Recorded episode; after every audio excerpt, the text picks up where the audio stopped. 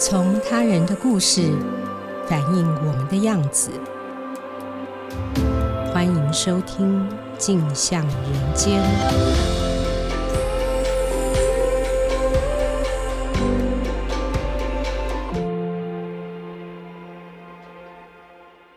各位听众，大家好，欢迎收听由静好听与静周刊共同制作播出的节目《镜像人间》。我是节目主持人景华。节目开始前，先提醒大家，因为未来我们将做订阅频道的调整，麻烦大家透过静好听成镜周刊的频道订阅，新节目上线才不会遗漏哦。今天来节目上跟我们分享的是镜周刊人物组副主任简竹书，竹书，请先和听众朋友打声招呼。大家好，我叫简竹书。嗯，竹书今天要来和我们分享的是他之前所做的一个关于垃圾车清洁队员工伤的调查报道。台湾的垃圾车播放着优美的音乐，垃圾分类、垃圾不落地政策也备受好评，许多来到台湾的外国人都对此印象深刻。然而，我们从来没想过，这些赞誉其实是建立在清洁队员的牺牲和伤害之下。关于底层弱势者工作职业伤害的题目，媒体其实做过不少，但是很少有人把焦点放在清洁队员身上。竹书，你是什么时候，又是什么样的机缘，让你会开始关注到这个议题？嗯、比较主要是大概一两年前，那时候我看到媒体上有一则小小的报道。垃圾车死亡人数的一个统计，嗯，那我看到统计数字有点惊讶。那时候上面写大概是一年十位左右，是比较早期的数字，嗯。那虽然十位听起来不多，可是至少我自己从来没有想过，垃圾车清洁队员这个工作是会让……对，我没想到这么危险呢。对对，因为我们就我们一般认知，就是你可能是例如说消防队员啊，或者是外勤的刑警啊，那些他们可能的。伤亡率会很高，可是从来没有想过，垃圾车清洁队员是那么危险的工作。嗯。所以我后来大概就上网查了一下，然后找到一本书，又发现原来美国也有类似状况。他们有一本书叫《垃圾天使》，在纽约也是，垃圾车清洁队员的死亡率比消防队员还高。哦，真的啊？对对，我们就蛮惊讶，所以就开始想做这个题目。那另外。就想到我很多年前有采访过，那时候是做一个各行各业的报道，就采访一位垃圾车驾驶。那时候我也也不晓得那个是那么危险，只是想到他那时候很多很多那种苦水，就例如说，他说他自己因为常常被投诉，那个音乐声音太小声被投诉，就开到最大声，常年下来就有中听。哦，对，然后还有想到讲到民众各种五花八门的投诉，那时候。听了还蛮讶异的，所以我想说，那就干脆做一个清洁队员的专题报道。嗯，我们想象中呢，各地的乡镇公所都有清洁队，所以清洁队员应该很多，要找应该不难。但是据说你在找这个受访者的过程，其实困难重重哦。到底你是遭遇到什么样的困难？第一个是，就是我在 Google 的时候发现。可以看看到蛮多那种零星的事故的报道，就是今天呢、啊、哪个地方的清洁队垃圾车发生什么问题啊，有人受伤甚至死亡。可是我很难找到就专门针对清洁队员的议题性的报道，大概只找到几则，所以参考的资料很少。是，那我就发现他们那个报道就透过就是清洁队员的，他们有组一个工会，哦、我就跟那个队我后来是透过工会去联系，才找到呃受访者。那后来发现为什么会那么难找？其实、嗯、呃，就是因为他们是属于隶属公家单位嘛，嗯，编制内，对对，所以他们其实不太方便受访，他们受访都要层层的，哦，对，然后很多话都不能讲，那干脆就不要受访了。那害怕被列入黑名单吗？对，没错，这个是很明显的，就是他们，嗯、他们当然不会讲出来，可是可以知道他们考量。后来我采访到的这几位，都是有的是已经在跟他的雇主，也就是呃政府机关打官司，哦，或者是他已经就是受伤，然后例如说待会要讲的一个花莲兄妹的故事，他是已经严重到目前没有办法工作，然后也拿不到什么应该有的各种的。金钱上的一些补偿，对对，所以其实有点一半的豁出去的状态，他们才愿意受访，不然其实一般的。那另外一个后来，就是私下打听到是说，因为其实那时候我也很想采访，最主要是那时候看到死亡率有点吓到，对，所以我想要采访因公死亡的家属。对对对，这蛮重要的。对对，但是就也是访不到。那后来听说是因为就是清洁队他们有个不成文的一个文化。一个默契啊，就是说，假设有队员因公死亡，那那个职缺就会由他们的家属、亲友来递补。哦、那这个听起来当然就是一种，算是一种弥补啊，一种善意，对对，一个照顾。嗯、但这样就变成说，可能那递补的那个都是家属或亲友嘛，嗯、所以他们可能也不太方便再出来再批评什么。哦、但有可能觉得说，真的是有弥补我，所以他也许也没有怨言。但就是我猜测啦，没有办法证实，嗯、但就真的是很不容易采访到。了解，你在报道中呢，先以一对就你刚刚提到花莲寿丰乡清洁队员兄妹的故事当做引子哦。故事中的哥哥在收垃圾的过程中，双腿严重受伤。我们先谈谈这个故事吧，他是怎么受伤的？那借由这个案例，你想要谈的又是什么呢？嗯，花莲这一对兄妹，他们两个都是清洁队员，是比较特殊的一个，就是刚好兄妹两个都是，而且那一天受伤那一天，他们是等于说出同一趟车。嗯、哦，二零一九年的五月，是妹妹那时候是垃圾车驾驶，那哥哥是站在资源回收车。那我不晓得大家有没有观察到，驾驶都是在啊、呃，就是一般的垃圾车是第一，前面黄黄的那一辆。那、哦、对，那后面白白那一辆比较小的是资源回收车。对对，那其实最危险的就是那个资源回收车。那个哥哥受伤就是很典型的状况。那一天呢，他终于就是一路这样子忙忙忙到终点站，对然后他就停下来想要趁空吃一点东西。他们那个工作劳动的强度是我们很难想象。他如果这时候不吃，嗯、他这样子一路到八点多收完，他都不会有时间吃东西。所以他就赶快趁那个从几点要收到晚上八点？他们都是其实一趟一趟的，我有点忘记，也许是三四点、四五点，我不太确定。哦、但是就是一个那个空档，很难有喘口气的时间。对对，而且一天不止这一趟嘛。嗯嗯嗯。然后他就赶快吃东西，然后就想说，为什么后面那个资源回收回收车一直在那边按喇叭？他就不以为意，就继续吃。然后按很很多声喇叭之后，他才下车去看，然后看到那个画面就傻眼。他说：“看到他哥哥躺在地上，然后整个双腿有一只脚的骨头跑出来。天哪，发生什么事了？就是他们到那个终点之后呢，反正就是有一个人来不及倒垃圾，他就开着车赶过来追，嗯、追追，终于追到，就问那个人，就 不知道是在怎样，他就整个撞上来，撞到资源回收车，然后撞了之后，他可能就情急，他应该是要倒退，他居然就把那个踩成油门，又再撞一次。哦、天哪！”对，那他哥哥就是站在资源回收车后面那个后斗上，对对，然后就整个撞击的时候就掉落，然后又被他误踩油门再撞一次，对对，整个他脚就被碾过去。嗯嗯，那个妹妹就说那那个手术，因为哥哥昏迷嘛，都在他旁边看，他就说开了八小时，然后那个医生还跟妹妹说，就是你要有心理准备，他会截肢。天哪，那还好蛮幸运，就是那个哥哥遇到了一个很好的医生，嗯、所以就是几乎整个医疗团队就是。没日没夜帮他在开那个刀，后来十一天开了三次刀，大刀。三次刀，对，然后后来住院四个月，嗯，对，那当然住院过程就很辛苦嘛。那个妹妹就说，她哥哥有甚至就是不想活了，因为大小便都不能自理，然后包尿布，就整个很没有尊严啊什么的。嗯，对，还好后来就是都撑过去。嗯、那。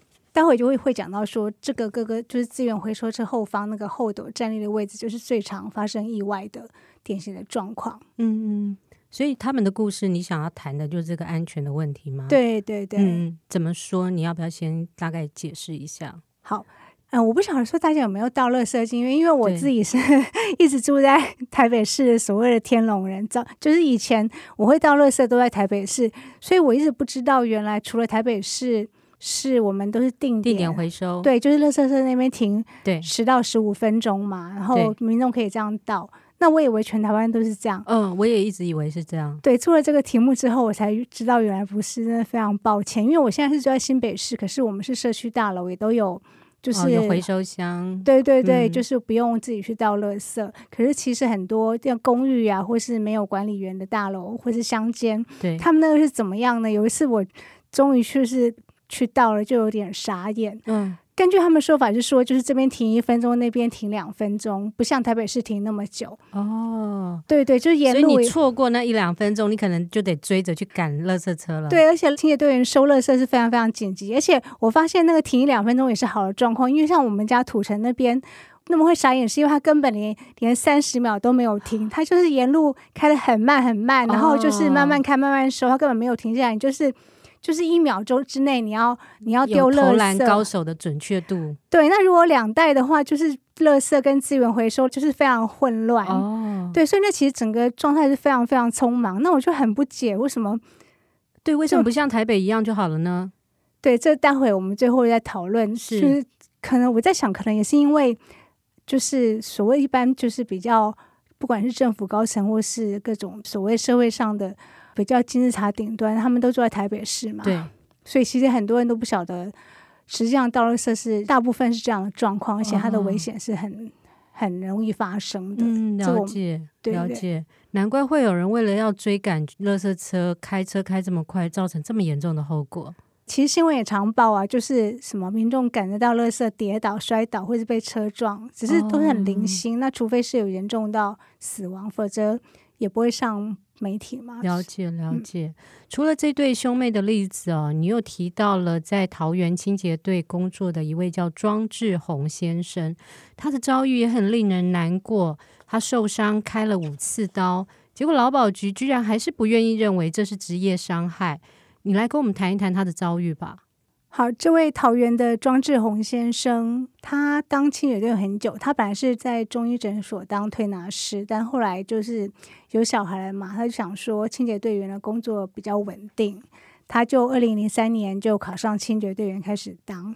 当然就是说他没有想到，后来他就从推拿师自己变成那个 医院的常客。哦，对，因为我们真的很难想象，像我们丢垃圾，有时候一包垃圾很重。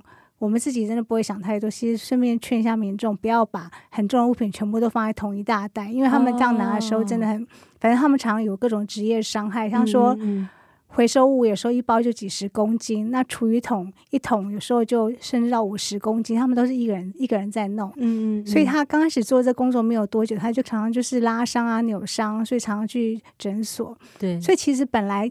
他说：“他们这个工作就是椎间盘突出或者各种脊椎上的问题是常有的职业病。对，所以他之前就常常去看医生，但是也就是因为常常看医生，所以他是二零一五年，在五六年前，他在资源回收厂的时候滑倒，滑倒当下是没有事情的，可是隔天他整个腰间腰椎剧痛到没有办法站立，嗯嗯嗯，所以后来就请家人陪他去看医生，诊断椎间盘突出。对，那这种病就是。”比较有稍微有概念都知道，它其实可大可小。对对对，对，而且它就变成很难被证明是植栽。那、哦、对对，那就是相关单位就不承认嘛，觉得说你之前就有很多类似看诊的记录，你也没有办法证明是因为这次摔伤。嗯、但他为了这个，就他还一共开了五次刀。嗯、之前常常就是走在路上会突然痛到，就整个瘫在地上，没有办法继续走。哦，那是很严重的状况，不是我们一般想象中轻微的椎间盘突出。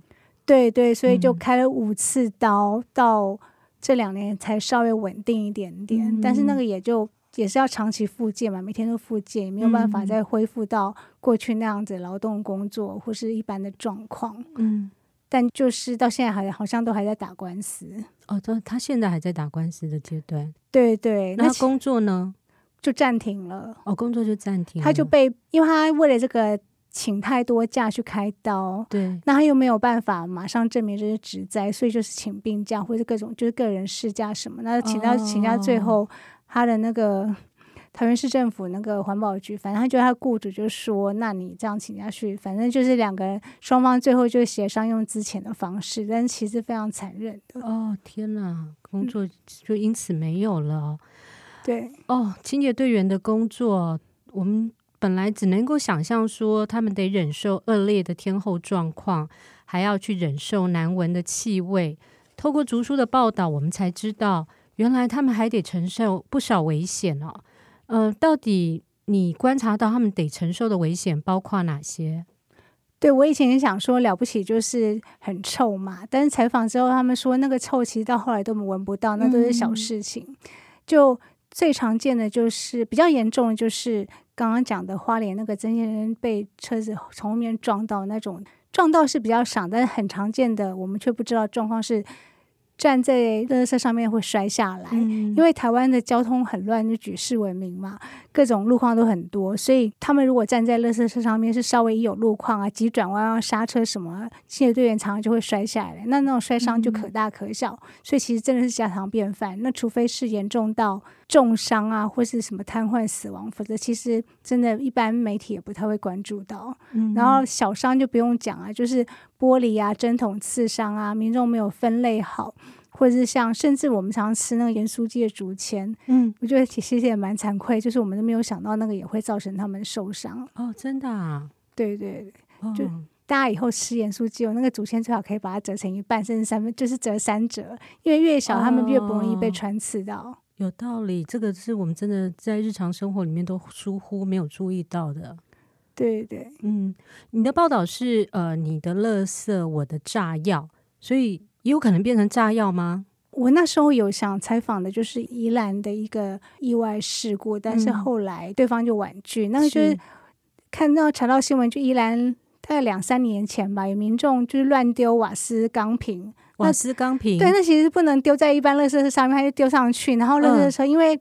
就前面黄色那一台嘛，它不是会一直不断的，它会挤压，对对，压缩压缩出来就爆炸了。天哪！然后就炸到那个附近那民宅，就碎一堆碎片。然后有个清洁队员，他的耳膜就被炸破了。天哪！真的，原来是可能变成一个炸药的状况啊！天哪，这真的是我们没有想到。所以我们在处理自家垃圾的时候，你刚刚提到，比如说盐酥鸡的竹签，然后钢瓶不应该乱丢。嗯那有没有还有哪些你提醒我们应该注意的事情？有啊，很多啊。我们后来采访环保局官员，他讲了，我都完全都没有概念。例如说，嗯、家里面面粉啊，或者是奶粉，我们都没有想过那个会其实是有危险性的。因为、哦、怎么说？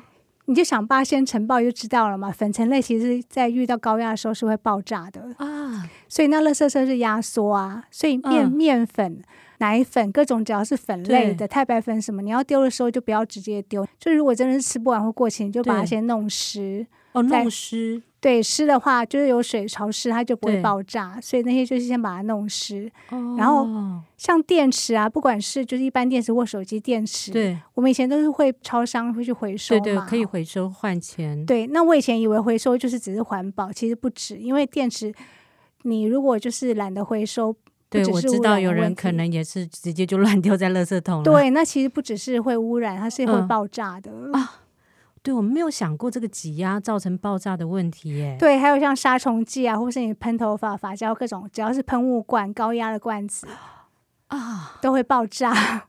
那个都发生过很多案例，其实真的我们以前都没有注意到，我自己也是。哦，这真的是需要提醒大家注意哦。我们真的一时的方便，没有想到会造成别人那么大的一个伤害。对啊，所以才说那个就是炸药，因为太多例子了。嗯、只是可能以前都不是太严重，嗯、就例如说那个耳膜破裂，那个是因为附近民宅就是有些东西被就是都被炸到很严重才会上新闻。是是是。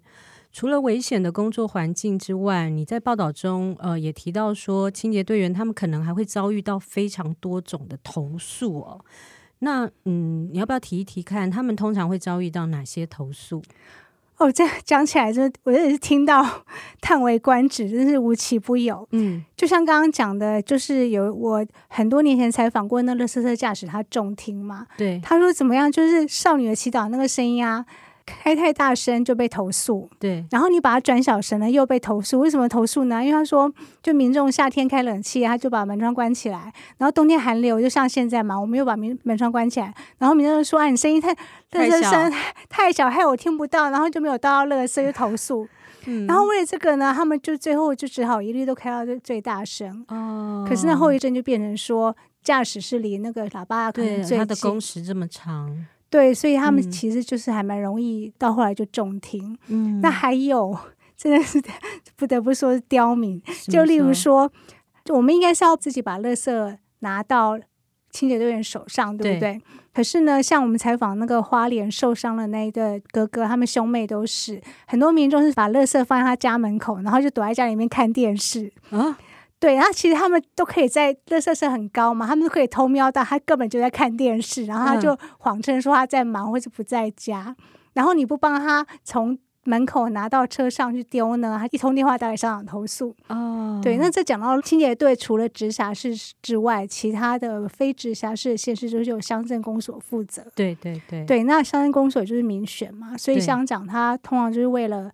安抚啊，或是讨好他的选民，他最后都是选择牺牲清洁队员，然后就是顾他的选票。哦、了解，就是为什么投诉压力那么大，都是很多一层一层体制上的问题。乡长就会说你们要便民啊，然后乡下就是人情包袱很重。嗯，那可是这样，我们可能觉得说啊，你就下车帮我拿一下。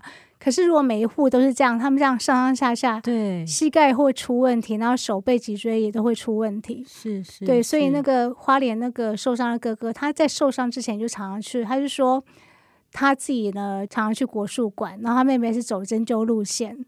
然后待一次就是两三百块嘛。那妹妹是蛮严重，她待两三天就要针灸一次。哦，她说有时候真的累到根本去连连去针灸的力气都没有，她就买贴药布。嗯，她说药布就是一箱一箱的这样买。嗯嗯，那个都是我们很难想象。那还有另外一种投诉就是，垃圾车迟到，迟到被投诉算，早到也被投诉，怎样都可以被投诉。嗯，但是其实我们就是路况是很难掌握的嘛，一个红绿灯什么的。所以有时候真的不要那么没有耐心。那还有一种状况就是假日或是连假的隔天，对，那垃圾车一量一定变多嘛，对对对，尤其端午节、中秋节烤肉什么的，所以一定会误点，真的是难免的。但是就是这样一天也是被投诉，但是说量多的情况下，他们其实是更累的，他们完全没有休息，可是就是一定会误点，但是就一定又被投诉。天哪，所以处于很紧绷的状态。的确是哦。听起来我们的垃圾清运政策好像需要一些调整哦。那国外有没有什么例子是可以借鉴的？嗯，这讲到说我自己那时候做这个题目的时候，也是就找不到什么好的一些例子，因为像工会他们是举欧洲的例子，嗯、但是现实上我们都知道说气候不同嘛，因为台湾就湿热。对对，那为了这个做这题目，然后我就问了很多亲友，例如说。法国、意大利，他们当然就是街口会放一些很大型垃圾箱，嗯，嗯嗯，但是那个气候就不一样，比较进步，就像加拿大或是呃美国，像德州，嗯、他们已经进步到说，他们垃圾车是因为他们知道加那个清洁队员工作很危险，所以他们其实是有机械手臂，就你不用，哦、已经不是人工，就机械手臂，然后搭配那个特殊设计的垃圾箱，所以呢，驾驶开的时候沿路就可以这样收，哦。对，但其实就是政府愿不愿意花钱的问题。那像跟台湾气候比较类似的就是新加坡跟香港。对，那他们因为都市化都规划的很完善，很多就直接就投在地下室，建筑规划的时候就已经规划很好。那相较之下，不比还没有什么，一比较之下就觉得台湾这样沿路，然后这样人手没人人这样没时间到就 站在街口这样等等垃圾车，然后又非常混乱的状态。很像第三世界国家，所以如果考虑到台湾，你刚刚说气候啊，现实上的困难，呃，你觉得有没有什么是可以我们赶快先做的改善措施？对，这个我也是跟工会的那个理事长讨论很久。他说，因为现在最常出状况就是刚刚讲的，垃圾车后面站人，因为台湾交通太危险，哦、而且各种路况，你随时都可能会摔下来。那依照台湾的交通法规，车子后面本来就不应该站人，那是违法。哦，对。可是当初政府他就为了就是让这个清洁队员可以合法的站在后面，他就设了一个法规，让他让清洁队员可以例外，他可以合法化。哦，就完全无视于他本来就是高风险的。嗯嗯，嗯，对。其实比较难的是说在乡下。因为那个工会理事长他是建议说，就是比较台北市，因为他说其实大家都很羡慕台北市的清洁队员，就是一个定点停十到二十分钟，然后他们就比较安全，那民众到了这也很安全，就不用匆匆忙忙要追赶啊，然后很容易发生各种意外。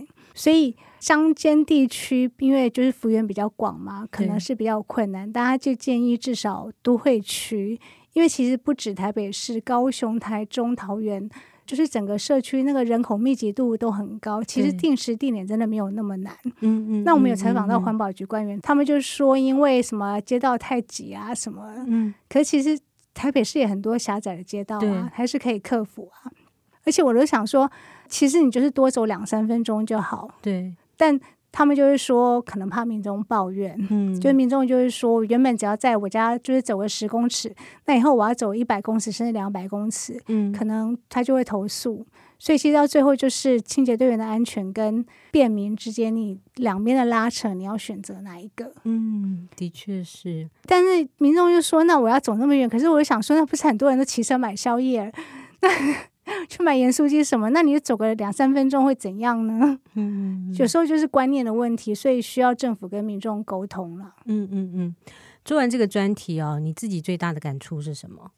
嗯，其实感触还蛮深的，就是这个领域真的是我们比较少接触到。连我自己，我觉得我已经从事采访工作那么多年，我做过很多各种类型的题目，可是我真的从来都没有想过要去理解这个议题，因为不理解嘛。我们还真的就是跟摄影记者就早一天站在资源回收车上面去体会。哦那个真的很可怕，而且他们已经精心选了一条比较安全的路线，然后叫那个驾驶尽量开的平稳。嗯，可是我还是整个头晕，然后那个摄影记者还就是稍微刹车就摔倒啊、哦！真的，对对，站在后面是真的蛮危险的。对，而且你光我们看到是他要就是在后面要收垃圾，可是呢，没有民众倒垃圾的时候，你知道怎么样吗？他要不断的在车上分类，因为民众并不会。哦分类好，那有很多各种不同类别，对，所以它空档就不断的就是一直一直分类，那在车上很危险，就是就是一不容易就摔倒，所以他们要系一个安全带。可是即使系安全带、戴安全帽，还是很容易摔摔倒什么的。嗯嗯嗯，嗯，嗯，我那种我没有办法想象那种辛苦。呃，还有就是，我就一直有一个问号，就是说，呃，为什么这种题目采访之后才知道说原来这么严重，可是过去都没有被关心？就、嗯、例如说。一两年前，政府就是有玻璃比预算天赐，他们就说很高兴就拿到那个防穿刺手套哦，防穿刺手套，对对，就刚刚讲说玻璃呀、啊，什么各种割伤的，或是竹签什么，因为他们以前手真的很容易受伤，嗯嗯对。对，然后他们在一两年前就终于拿到手套，可是我听的反而我的反应是说愣一下，因为这几十年来他们手就是被玻璃啊割伤什么那种新闻就是几乎没有断过啊，为什么到去年一两年才有？嗯嗯嗯嗯，我就问那个工会理事长说啊，怎么到现在才有？他就说因为那个手套很贵。嗯，我就说那多贵？一副到底多少钱？他就说一副要三四百块。嗯。好贵啊，三四百块，其实听了就很心酸，嗯，因为我们记者当久，你看了很多，你你看到那些政府高官，不用讲高官，就是很多领域，他其实资源多么丰富，甚至到就多么的浪费滥用那些资源。嗯，那可是有就是为了那一一副三四百块手套，然后他们这样十几二十年，甚至二三十年，他们就冒着手随时都要被刺伤的危险，就是为了没有一副。才三四百块的手套，是是是，对。然后包括刚刚讲的，为什么不能让让民众自己垃圾放门口，然后不用自己倒，或者也许多走个两分钟，你就可以让清洁队员可以定时定点，不用这样子一路跑。很多到最后都是便民跟他们的工作安全的拉扯，可是从到最后最先被牺牲的就是清洁队员。嗯，对。然后你就可以看到他们其实。说出来就是在整个社会体系的最边缘，嗯，然后没有人重视，所以才不断的发生各种意外，然后到现在，然后到现在好像说要定时定点访到台北市，其实也很久了，好几年了，嗯，但是到现在都还没有真的是认真的推动。嗯，是，谢谢竹书的分享哦。